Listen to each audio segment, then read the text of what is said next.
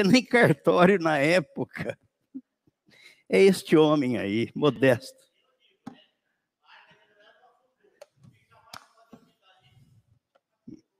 Afundou. É isso aí. E vem com essa modéstia aqui. Eu não estava lá. Estava assim.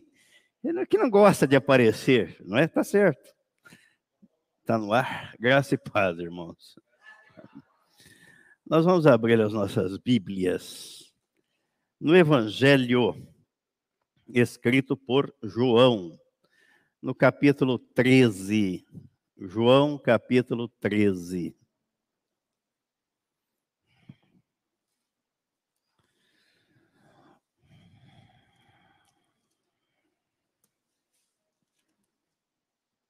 Ora, antes da festa da Páscoa, Sabendo Jesus que era chegada a sua hora de passar deste mundo para o Pai, tendo amado os seus que estavam no mundo, amou-os até o fim, não os abandonou. Durante a ceia, tendo já o diabo posto no coração de Judas Iscariotes, filho de Simão, que traísse a Jesus, Sabendo este que o Pai tudo confiara às suas mãos, e que ele viera de Deus e voltava para Deus, levantou-se da ceia, tirou a vestimenta de cima e, tomando uma toalha, cingiu-se com ela. Depois, deitou água na bacia e passou a lavar os pés do, aos discípulos e a enxugar-lhes com a toalha com que estava cingido. Aproximou-se, pois, de Simão Pedro, e este lhe disse: Senhor, tu me lavas os pés a mim? Respondeu-lhe Jesus: O que eu faço? Não o sabes agora, compreendê-lo-ás depois. Disse-lhe Pedro: nunca me lavarás os pés.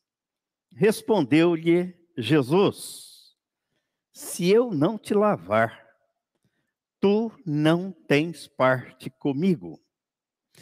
Então Pedro lhe pediu, então Pedro lhe pediu, Senhor, não somente os pés, mas também as mãos e a cabeça.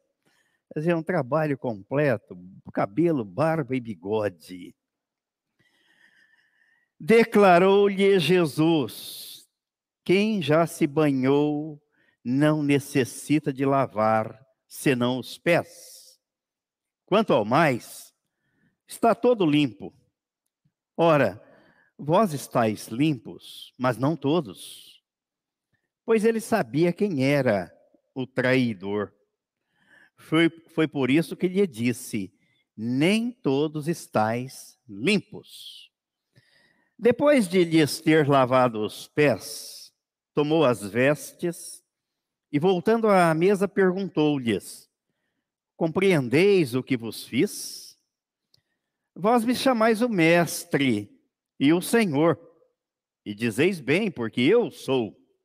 Ora, se eu, sendo o Senhor e o Mestre, vos lavei os pés, também vós deveis lavar os pés uns dos outros porque eu vos dei o exemplo, para que, como eu vos fiz, façais vós também.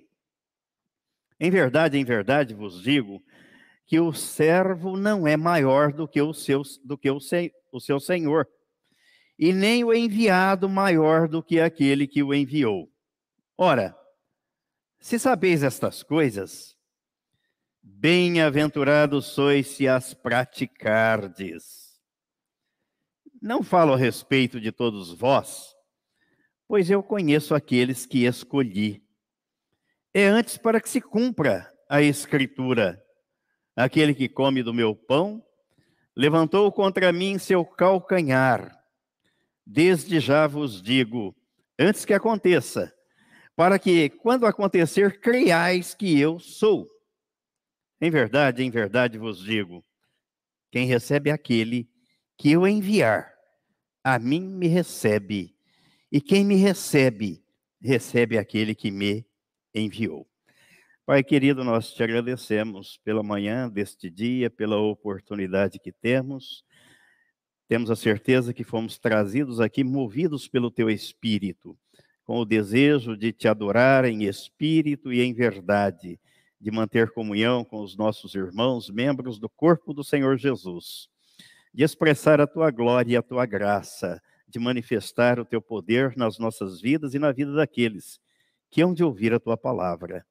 Pedimos que o teu Espírito visite cada uma destas pessoas, assim como aquelas que estão padecendo nos leitos de enfermidade, ó Pai, que sejam assistidos pelo teu poder e pela doce presença do teu Espírito. Pedimos que ele continue a nos revelar a tua palavra e não nos faça, não nos permita que jamais percamos de vista a pessoa e a obra do Senhor Jesus consumada na cruz do Calvário. E é em nome dele que nós oramos e te agradecemos. Amém. A nossa proposta é que vamos começar a fazer uma reflexão nesse texto.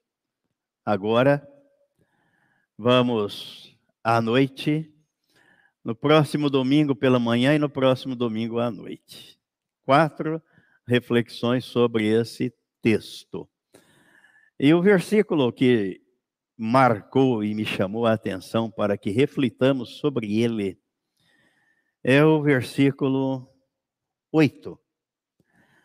Quando Pedro disse a Jesus: Nunca me lavarás os pés. Respondeu-lhe Jesus: Se eu não te lavar, não tens parte comigo? Então, a pergunta, o tema é uma pergunta. Você tem parte com Jesus? Alguém já ouviu a expressão Fulano tem parte com o diabo? Levanta a mão quem já ouviu isso. Fulano tem parte com o diabo. Pois é, então não sou o único que ouviu. Mas a pergunta aqui é: você tem parte com Jesus? E gostaria que você pensasse bem e prestasse bastante atenção no que isto significa.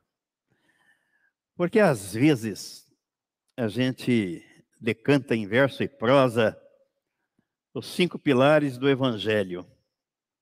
Fui atraído no corpo de Cristo. Fui crucificado com Cristo. Morri para o pecado no corpo de Cristo. Meu velho homem, a velha natureza foi sepultada com Cristo e Deus me ressuscitou juntamente com Cristo. Isso é fácil. Se treinar o papagaio, ele fala. Com certeza, ele fala. Ensina o papagaio o que ele fala, ele decora. Mas a questão vai além. Jesus está dizendo: se eu não te lavar, tu não tens parte comigo. Você tem parte com Jesus? Tem muita gente que tem parte com o diabo. Está aí como instrumento de Satanás no mundo, agindo, provocando malefícios à humanidade contra a obra de Deus, contra Deus e contra a palavra de Deus. Mas você tem parte com Jesus? Tem mesmo? Tem de fato? Porque às vezes você decanta os cinco pontos do Evangelho, da obra do Calvário. Mas e a sua experiência com Deus? Cristo de fato vive em você e você tem parte com Ele? É isso que nós vamos refletir nestas quatro meditações, se Deus assim nos permitir. Não pensem que o tempo será demasiado longo, porque será curto, para abordarmos aquilo que temos para tratar sobre este assunto. Você já foi lavado no sangue do Cordeiro, porque Jesus está dizendo para Pedro: Pedro, se eu não te lavar, tu não tens parte comigo. É Jesus quem está fazendo a afirmação de que aquele que não for por ele lavado com ele não tem parte, não é participante da sua vida, da sua obra, do seu ministério e da sua santidade. Consequentemente, este está fora do reino de Deus, ainda que seja como um papagaio decoreba. Cristo me atraiu, foi crucificado com ele, morri com ele, fui sepultado com ele e ressuscitado com ele. O papagaio também fala isso. Ó, pega o microfone, porque eu já recebi aí algumas exortações de internautas falando assim: olha, quando o senhor ouve os irmãos, dê o microfone a eles, porque ficar mudo a gente não sabe o que, que está acontecendo. É, inclusive. Não tem som. Tá, não, eu estou ouvindo. É. Ah, tá, tá soltou. É. Inclusive daqueles que estão dentro da igreja, falando que tem parte com Cristo. É os que ouviram, ouvem a mensagem do novo nascimento e decoraram os cinco pontos do Evangelho. Decoraram. Decoraram. Lembram da escola? Quem passou pelos bancos da escola? Aí tem, tem um detalhe interessante, né? Eu nunca consegui tirar nota, fazer boas provas, quando a questão era decorar. Eu não conseguia. Não conseguia. Mas quando era para raciocinar e expor o entendimento, aquilo que você tinha compreendido, aí eu tirava boas notas. Na faculdade de Direito tinha uma matéria, né? E tem, processo civil. Tive um professor, aquilo ele conhecia o Código de Processo Civil assim de capa a capa. Sabia todos os artigos. Citava todos os artigos, assim como a gente cita às vezes versículos da Bíblia, ele conhecia o Código de Processo Civil. E na prova dele foi um desastre, mais um desastre. Fiquei em recuperação. Aí fui fazer a recuperação com outro professor de processo civil, catedrático, didático ao extremo. Aí eu aprendi a raciocinar. Aí eu compreendi, aí fui bem. Aí tirei boas notas, fui aprovado. Então, quando a matéria era decorar, ah, era um desastre para mim. Mas quando era para compreender, escreva aí o que você entendeu sobre isso, isso, aí eu ia bem na prova. Vamos ver o que é que está escrito aqui. Apocalipse capítulo 7. Capítulo 7. E falando em Apocalipse, com isso faremos uma pausa aqui nos, nesse domingo e no próximo, né? Para retomarmos o assunto que não acabamos, que não terminamos. Capítulo 7, versículos 13 ao 17. 13 ao 17. Um dos anciãos tomou a palavra dizendo: Estes que se vestem de vestiduras brancas quem são e de onde vieram? Respondi-lhe: Meu senhor, tu sabes. Ele então me disse: São estes os que vêm da grande tribulação. Lavaram suas vestiduras e as alvejaram no sangue do Cordeiro, razão porque se acham diante do trono de Deus e o servem de dia e de noite no seu santuário. E aquele que se assenta no trono estenderá sobre eles o seu tabernáculo. Jamais terão fome, nunca mais terão sede, não cairá sobre eles o sol, nem ardor algum, pois o cordeiro que se assenta no meio do trono os apacentará. Que se encontra no meio do trono, os apacentará e os guiará para as fontes da água da vida. E Deus lhes enxugará dos olhos toda lágrima. Então, versículo 14, ele diz: Estes são os que vêm da grande tribulação, lavaram as suas vestiduras e as alvejaram no sangue do Cordeiro. Pedro, se eu não te lavar, você não tem parte comigo. Só Pedro? Apenas a Pedro, esta palavra dada por Jesus tem eficácia e é dirigida ou a todos aqueles que ouvem a palavra de Deus? Como é que alguém pode ter parte com Jesus. Quando? Quando este alguém está comprometido com Jesus. Prestem atenção, porque as palavras têm significado, têm sentido e fazem diferença. Há muita gente que não consegue estabelecer diferença entre um camelo e uma formiga. Mas há diferença. Há diferença. Estas perguntas são fundamentais para entendermos a complexidade e, ao mesmo tempo, a simplicidade do reino de Deus. Complexo por quê? Porque ao homem natural é difícil compreender. E quando é simples, quando o Espírito Santo revela, vamos ver o que está escrito aqui na primeira carta aos Coríntios, capítulo 1, capítulo 1, versículo 6, a partir do versículo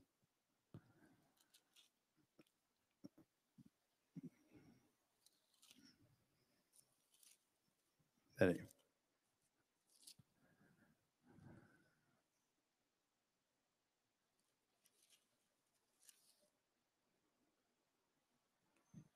Aliás, não é o capítulo 1, não, é o capítulo 2.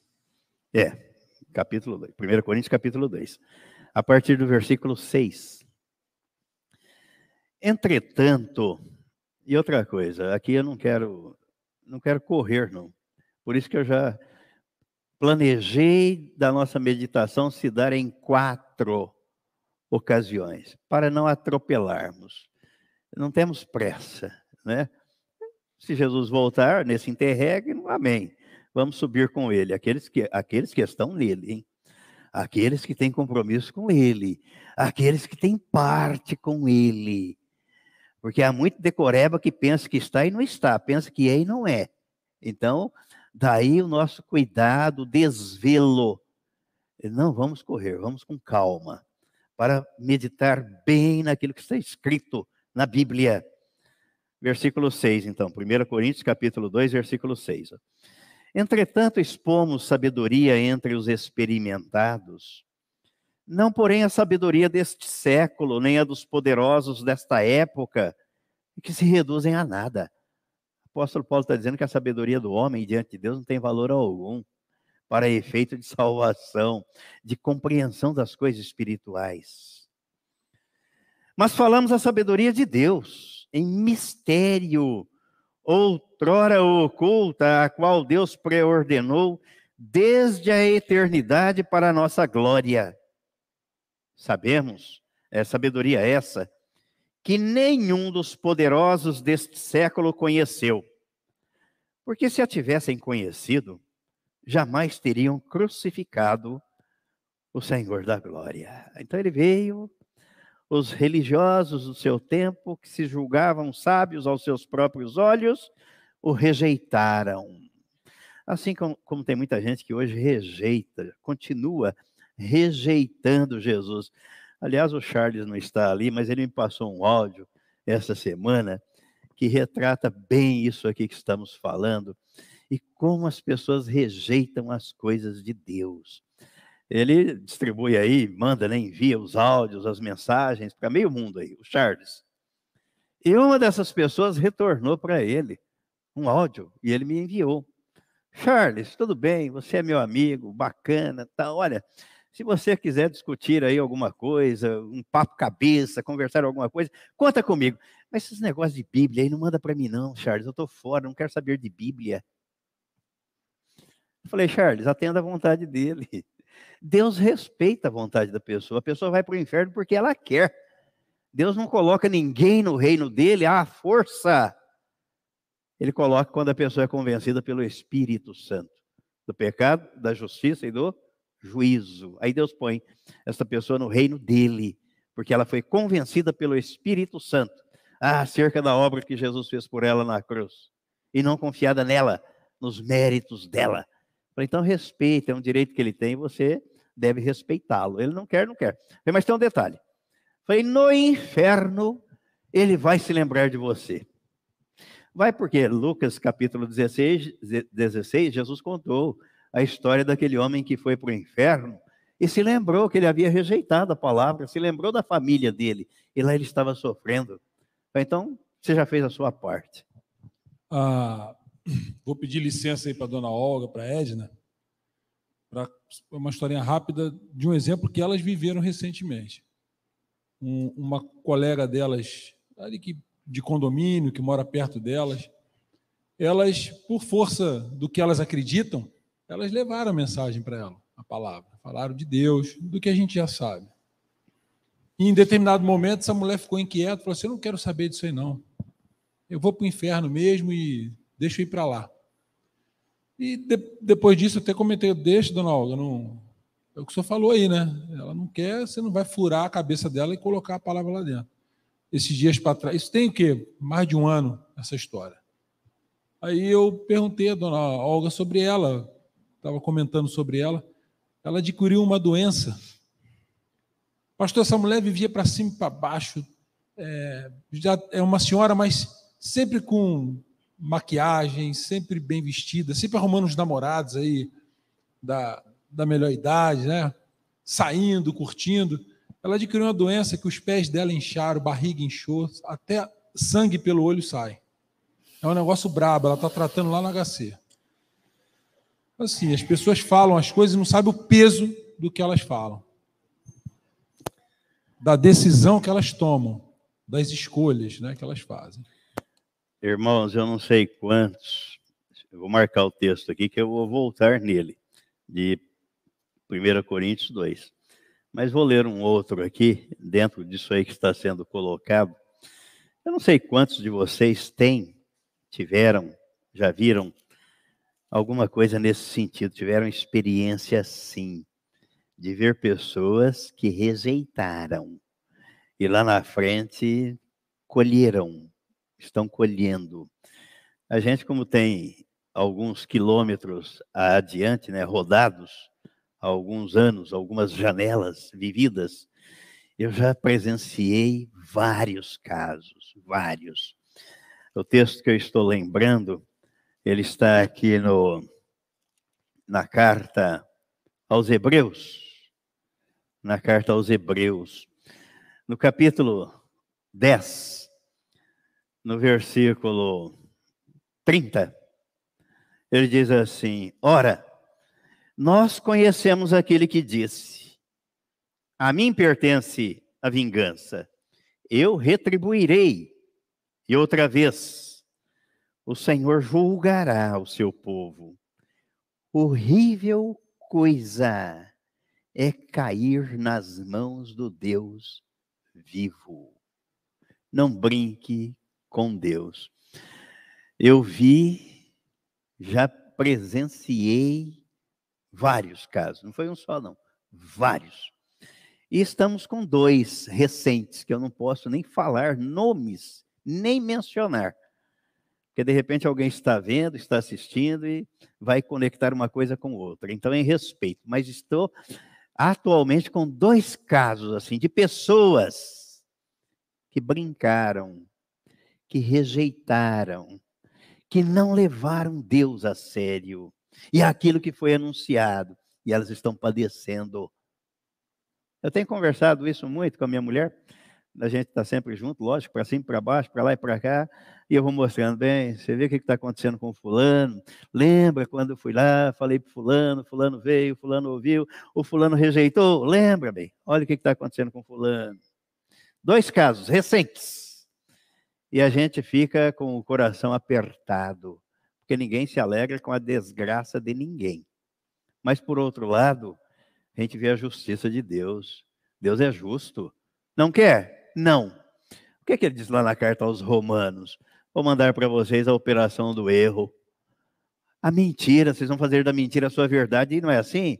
Esse povo faz da mentira a verdade. Aquele cara de pau bebum que explorou o país, a mentira na boca dele era verdade. É a verdade para ele. Sabe? Então, não brinquem, não brinquem, não. É, é, é melhor não conhecer do que conhecer e não levar a sério. Se bem que a ignorância não justifica ninguém. Porque carta, na carta aos Romanos, capítulo 1, o apóstolo Paulo diz que aquilo que se pode conhecer de Deus, Deus já manifestou aos homens. Ninguém tem desculpa diante de Deus. Mas voltemos aí ao texto de 1 Coríntios 2, versículo 8, 9, versículo 9. Mas como está escrito, nem olhos viram, nem ouvidos ouviram, nem jamais penetrou em coração humano o que Deus tem preparado para aqueles que o amam. Mas Deus nolo revelou pelo Espírito. Porque o Espírito a todas as coisas perscruta, até mesmo as profundezas de Deus. Acha que Deus vai dar pérola aos porcos? Como Jesus disse que a palavra dele é pérola? Nós não podemos ficar jogando aos porcos. A quem Deus revela? A quem é nova criatura, a quem está comprometido com ele. Se não estiver, ele não revela, ele não mostra. 11. Porque qual dos homens sabe, é, sabe as coisas do homem, senão o seu próprio espírito que nele está? Assim também as coisas de Deus, ninguém as conhece, senão o Espírito de Deus. Ora, nós não temos recebido o Espírito do mundo, e sim o Espírito que vem de Deus, para que conheçamos o que por Deus nos foi dado gratuitamente. Disto também falamos, não em palavras ensinadas pela sabedoria humana, mas ensinadas pelo Espírito conferindo coisas espirituais com espirituais. Não é comparando o que o homem fala com o que Deus fala, não. É o que Deus fala e que o Espírito revela e nos traz o entendimento, o esclarecimento e o convencimento. Ora, o homem natural não aceita as coisas do Espírito de Deus porque eles são loucura e não pode entendê-las, porque elas se discernem espiritualmente. Porém, o homem espiritual julga todas as coisas, mas ele mesmo não é julgado por ninguém. Pois quem conheceu a mente do Senhor que o possa instruir? Nós, porém, temos a mente de Cristo.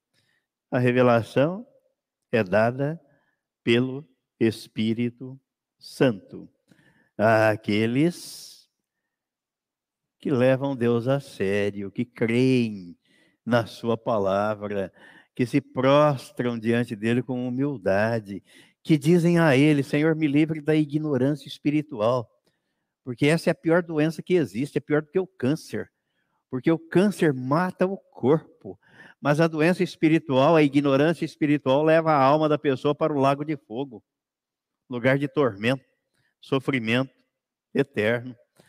Aí vem alguns desses aí, não fala da Bíblia, não, não quero saber disso. Eu não quero saber disso. É um direito que você tem. Vai, fazer, vai morar eternamente com o diabo no lago de fogo.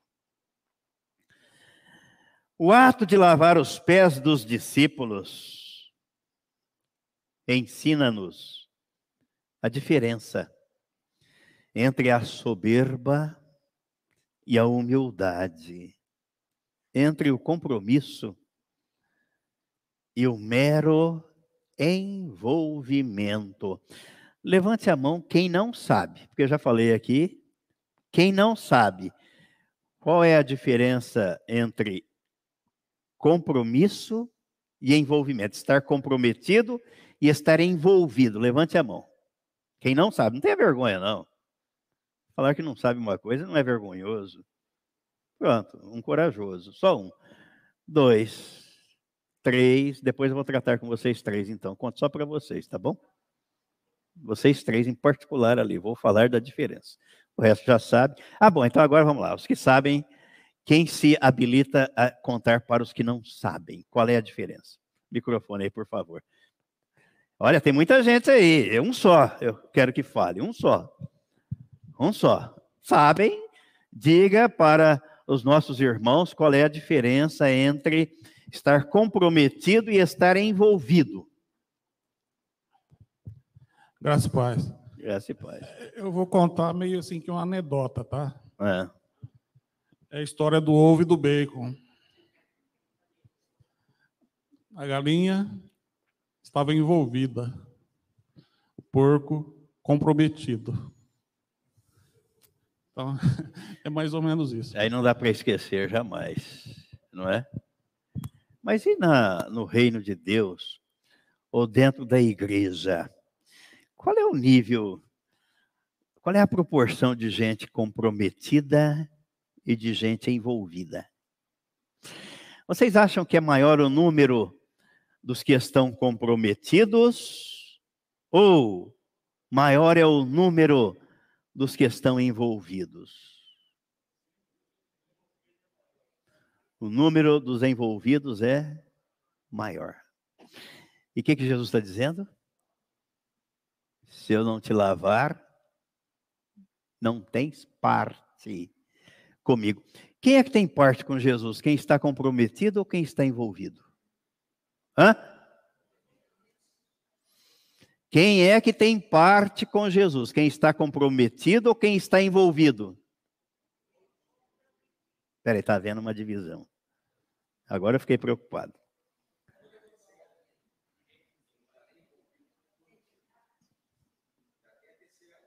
Qual que é?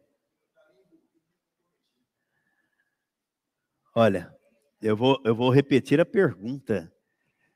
O irmão Marcos citou o exemplo que eu tenho aqui.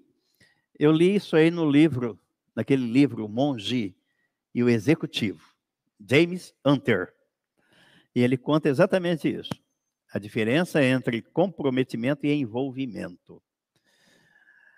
No omelete, você prepara um omelete com bacon. Gostoso, né? Com bacon. A galinha se envolveu. Ela só forneceu os ovos mas ela continuou na dela. Agora o porco não. Ele se comprometeu. Ele deu a própria vida para fornecer o bacon. Jesus se comprometeu, deu a própria vida, se doou a si mesmo na cruz. Aí ele convida os discípulos, faz isso que fez aqui no texto que estamos lendo. Pegou a bacia com água, chamou os discípulos, vem aqui. Eu não sou o mestre, o Senhor, vocês dizem e fazem bem, eu sou. Vou lavar os pés de vocês. Agora vocês vão e façam isso. Mas não é para sair literalmente lavando os pés uns dos outros. Tem um simbolismo e um significado espiritual profundo na lavagem dos pés, que é o processo de santificação, de purificação. Pedrão, então, né? Aquele sanguíneo. Senhor, que é isso? O senhor não vai me lavar de jeito nenhum, já tomei banho. Não, Pedro. Pedro, se eu não lavar os teus pés, você não tem parte comigo. Você não pode dizer que é meu discípulo. Você tem que estar comprometido comigo. Então a pergunta é: quem é que quem é que tem parte com Jesus? Quem está comprometido ou quem está envolvido? Comprometido. E a maior parte da igreja, dos que se dizem novas criaturas, a maior parte, está comprometida ou envolvida. Lembrando ainda um exemplo bíblico do próprio Pedro. O que é que aconteceu quando Jesus foi preso? Pedro, ó, seguia Jesus de longe. Você estava com ele? Não, não conheço esse homem. Você era um deles? Não, nem sei do que vocês estão falando. De longe, o envolvido segue de longe. A distância não me comprometa. Venho aqui, sento, ouço, algumas coisas que eu não concordo, mas as outras eu acho boas, me faz bem, não faz mal, o pessoal aqui é pacífico, mas ó, não me comprometa. Sem é envolvimento. Está fora do reino de Deus. Está fora do reino de Deus. Sou eu quem diz, não. É a palavra. E nós vamos ver nessas quatro reflexões, que a primeira está tá quase terminando, né? E nem e estou no começo dela ainda. Mas vamos lá. O contexto nos leva a essa reflexão. A mensagem é sobre humildade e comprometimento com Deus, com Sua palavra, com a sua igreja, que é a noiva do Cordeiro. Eu acho que isso é difícil entrar na cabeça. A gente precisa clamar para que Deus nos revele isso. Eu sou comprometido com Deus, com Jesus, com o Espírito Santo, com a palavra dele, com a igreja, que é o corpo de Cristo. Não venho aqui para dar satisfação a ninguém, nem para mostrar nada a ninguém. É porque eu tenho um compromisso. Eu tenho um compromisso, mas quem não tem, quem está apenas envolvido, vem de vez em quando.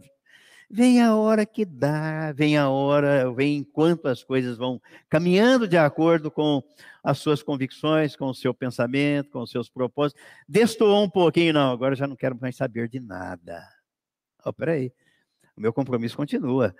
Porque ele não foi à cruz de modo condicional. Deus não me amou de modo condicional. Ele não me amou pelo que eu sou ou pelo que eu faço. Ele me amou porque ele é amor. Jesus foi à cruz e pagou o preço da minha redenção, independente daquilo que eu venha fazer ou não fazer. Está pago o preço. Então ele se comprometeu com a obra que Deus lhe confiara. E depois ele disse: Pai, está pronto, está consumado. Acabei, terminei. Agora o Espírito Santo vai trabalhar convencendo as pessoas. E aqui muita gente ouve, não, não quero saber disso. Não, isso não é bem assim. Não, deixa isso para lá. Não, agora não tenho tempo. Agora tem outras coisas para fazer. Eu sou muito importante aqui. Não trabalho demais, não tenho tempo. Eu não entendo isso e não entendo mesmo. Se eu não te lavar, não tens parte comigo. Agora vamos ver aqui de que forma nós temos parte com Jesus. Quando é que começamos a ter parte com Jesus? Então nós vamos aprendemos com a Bíblia que ter parte com Jesus significa participar dos seus sofrimentos de crucificação, de morte, de sepultamento e de ressurreição, juntamente com ele. Vês que tudo que Jesus suportou naquela cruz não foi obra do ocaso e tampouco por acaso, mas é resultado da providência divina de incluir o pecador no mesmo sacrifício, a fim de torná-lo participante da natureza divina e integrante dos efeitos da morte e ressurreição no corpo de Cristo. Só isso? Não, esse é o ponto de partida. Esse é o fundamento do edifício espiritual. Começa-se aqui a construção como se a gente estivesse fazendo a fundação aqui do prédio, do templo. Vamos fincar as brocas, as estacas, fazer a fundação. O edifício precisa ser levantado. O que o apóstolo Paulo vai dizer depois na carta aos Efésios, no capítulo 2. Ele tem que ser levantado, edificado para a habitação da Trindade. Não fique na fundação. Há muita gente que para aqui fica na fundação. A Bíblia aponta para a atração do pecador no corpo de Cristo. Vamos ver aí, João 12. João capítulo 12. A atração do pecador no corpo de Jesus Cristo. Versículo 31 e 32. Chegou o momento de ser julgado este mundo, e agora o seu príncipe será expulso. E eu, quando for levantado da terra, atrairei todos a mim mesmo. Ninguém ficou fora dessa atração do corpo de Cristo. É uma questão de fé. Eu creio que ele me atraiu no corpo dele. Se ele disse que faria isso, ele fez. Ele fez isso, eu creio. Mas para quê? Por quê? Com qual objetivo? O que é que isso significa? E o apóstolo Paulo, na carta aos Romanos, no capítulo 6, capítulo 6, ele vem e escreve assim: sabendo isto, que foi crucificado com ele o nosso velho homem, para que o corpo do pecado seja destruído e não sirvamos o pecado como escravos. Você não é mais escravo do pecado, porque a atração que Jesus fez de nos atrair, de nos elevar, nos levar ao corpo dele, nos incluir no corpo dele, foi para tirar, despojar, erradicar, eliminar esta natureza pecaminosa. Não tem outro lugar, não tem outro meio onde alguém possa conseguir isso. Mas Deus fez isso, nos incluindo no corpo de Jesus. O corpo do pecado foi destruído no corpo de Cristo. A morte para o pecado. E o versículo 10 dessa mesma carta. Pois quanto a ter morrido de uma vez para sempre, morreu para o pecado. Você acredita nisso? Ou você ainda é pecador? Se você ainda é pecador, você não acreditou que Deus fez isso por você. Quanto a ter morrido de uma vez para sempre, morreu. É para sempre, acabou. É passado, passou, terminou. Morreu para o pecado. E quanto a viver? Vive para Deus. Ou você está morto para o pecado e vive para Deus, ou você está vivo para o pecado e está morto para Deus. Há meio termo aí? Não. É uma coisa ou outra. Não dá para fazer aí um, um enxerto, um, um arranjo. Não. A obra consumada foi essa.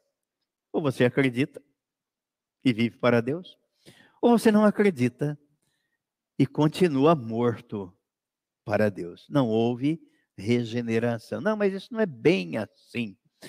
Porque, sabe, nós vivemos nesse mundo, nós. Isso é o que você está dizendo, mas o que é que a Bíblia está dizendo? Vamos ficar com o que está escrito. Deixe o resto por conta de Deus e peça que o Espírito Santo te dê o entendimento, a compreensão. Não lute contra Deus, não resista o que está escrito. Ah, mas isso é num sentido figurado, não, isso é espiritual. É a realidade espiritual. Jesus não ia perder tempo, Deus não perderia tempo e não sacrificaria o seu filho se não fosse por isso. Se não fosse por isso. Sepultamento da velha criatura. Esse mesmo capítulo 6, versículo 4. Fomos, pois, sepultados com ele na morte, pelo batismo, para que, como Cristo foi ressuscitado dentre os mortos, pela glória do Pai, assim também andemos nós em novidade de vida. Então, o velho homem foi crucificado, foi morto para o pecado, a velha criatura foi sepultada.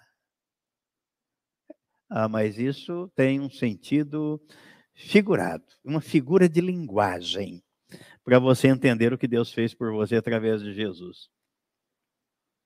É exatamente para isso. E a ressurreição do novo homem. Efésios 2, Efésios capítulo 2, versículos 5 e 6. 2, versículos 5 e 6. E estando nós mortos em nossos delitos, já nascemos assim, hein? Aquela criancinha que a gente vai visitar quando nasceu. Eu fui visitar o Gabriel quando ele nasceu. Ele ficou velho, eu continuo jovem. Ele envelheceu, eu fiquei jovem. Quando ele nasceu. Lembra, Gabriel? Não, você não lembra, você é pequenininho. Seus pais lembram. É, seus pais lembram. Aquela criancinha que nasce, olha lá o Benjamin, mas nasce espiritualmente morta para Deus. Ah, mas se ele morrer naquela idade, ele tem salvação, porque Jesus disse que das crianças é o reino de Deus. Até quando? Até o dia que ele tiver a capacidade de entendimento. Porque o dia que ele tiver a capacidade de entendimento, ele precisa confessar que Jesus é o Senhor da vida dele, o Salvador. Mas enquanto ele não tiver essa capacidade de entendimento, assim como acontece com os dementes, os loucos, eles não têm capacidade de entendimento, então tem salvação garantida. Mas se tiver a capacidade de discernimento, discernir entre o bem e o mal, ele precisa fazer a opção pelo bem, pela vida, e não pela morte, senão ele continua morto para Deus. Então, estando vós mortos em nós, estando nós mortos em nossos delitos, nos deu vida juntamente com Cristo. Se isso não estivesse escrito assim, eu teria as minhas reservas. Mas como na Bíblia está escrito que foi um ato conjunto, eu participei, eu estava lá, porque Cristo me atraiu, mas eu não tinha nascido ainda. Então, mas eu também não tinha nascido lá no jardim do Éden quando Adão pecou. E a Bíblia diz que o pecado contaminou todos. E a Bíblia está dizendo agora, o apóstolo Paulo disse aí no capítulo 5 de Romanos, que por um homem o pecado veio e entrou no mundo, mas por um homem o pecado sai do mundo. Entrou através de Adão e sai através de Jesus, por meio de Jesus e juntamente com ele nos ressuscitou. Me deu vida juntamente com Cristo, me ressuscitou juntamente com Cristo. E não me deixou vagando por aí, hein? Onde é que ele me colocou? E nos fez assentar nos lugares celestiais em Cristo. Jesus é pouco? Aqui estão, aqui estão sedimentados os cinco pilares que sustentam o evangelho da graça de Deus e resolvem em definitivo o problema espiritual com o qual todos nascem. A lavagem completa do discípulo simboliza o seu batismo. Neste ato ocorre a identificação pela fé com o batismo de Cristo na cruz. Sou, por isso que eu peço para ser batizado, por isso que a pessoa pede para ser batizada, porque ela ouviu a mensagem do Evangelho e foi convencida pelo Espírito Santo. Você estava lá, ele te atraiu no corpo dele, você participou. Bom, então eu quero ser batizado. Por quê? Porque eu me sinto, me vejo identificado na obra.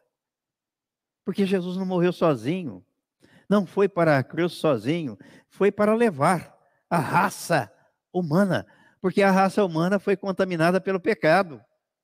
E lá ele desfez na cruz o que o diabo fez no jardim do Éden. Vamos ver dois textos aqui. Romanos 6, versículo 3. 6, versículo 3. Ou porventura ignorais que todos nós, que fomos batizados em Cristo Jesus, fomos batizados na sua morte? Aqui ninguém está perguntando, você foi batizado em qual igreja? Ninguém está perguntando isso. O apóstolo Paulo está perguntando, você ignora isso? Que você foi batizado na morte de Cristo? Você ignora isso? Você ignora que aquela morte foi a sua morte para o pecado, no corpo de Cristo? E, e é interessante que o apóstolo Paulo, ele começa esse capítulo 6, e aqui ele estava contrariando os judaizantes e aqueles que diziam, como dizem até hoje, não, nós somos pecadores. E ele diz: então, o que diremos diante disso? Né? Nós vamos permanecer no pecado para que a graça de Deus seja mais abundante? De modo nenhum. Como viveremos ainda no pecado, nós os que para ele morremos? Você morreu ou não morreu para o pecado? Eu, pelo menos na minha mente, na minha visão, morto, você chega diante do morto ali, pode fazer o que você quiser, espetar, cortar, queimar, ele não vai sentir nada, ele está morto. Ele não tem vida, por isso que ele está morto. Essa é a nossa condição espiritual em relação ao pecado. Estamos mortos. Estamos vivos para Deus, porque Cristo vive em nós. Mas para o pecado você morreu. E aí ele chama atenção, mas vocês ignoram. Porventura ignorais que todos nós que fomos batizados, mas quem? Os que foram batizados em Cristo. Ah, mas eu já fui batizado, né? Igreja é tudo igual. Deus é um só. Essa é a cantiga, é o discurso vazio, sem sentido e sem fundamento. Porque o fundamento bíblico é esse. Na morte de Cristo. Vamos ver aqui outro texto. Atos 2. Atos capítulo 2. Versículo 38. 38. Responde, isso depois da pregação de Pedro, hein? Respondeu-lhes Pedro: Arrependei-vos, e cada um de vós seja batizado em nome de Jesus Cristo, para a remissão dos vossos pecados, e recebereis o dom do Espírito Santo. Sem isso, o Espírito Santo não vem. Ah, eu fui batizado na igreja X. Continua fora de Cristo, sem estar comprometido com Cristo. Batizei quando era criança, eu já falei aqui várias vezes, fui batizado três vezes, né? Minha mãe está ali, aquela senhora de 82 anos ali, né? Me levou lá na igreja para ser batizado, criancinha. Eu nem lembro, mas ela levou. Qual o efeito daquilo? Nenhum. E o segundo batizado? Quem aceita Jesus? O seminarista, né? Primeira vez que entrei numa igreja evangélica. Atendi aos apelos do pregador. Quem aceita Jesus vem aqui. Fui lá e fui batizado. Aí depois eu descobri que quem me aceita é Deus, não sou eu que aceito Jesus coisa nenhuma.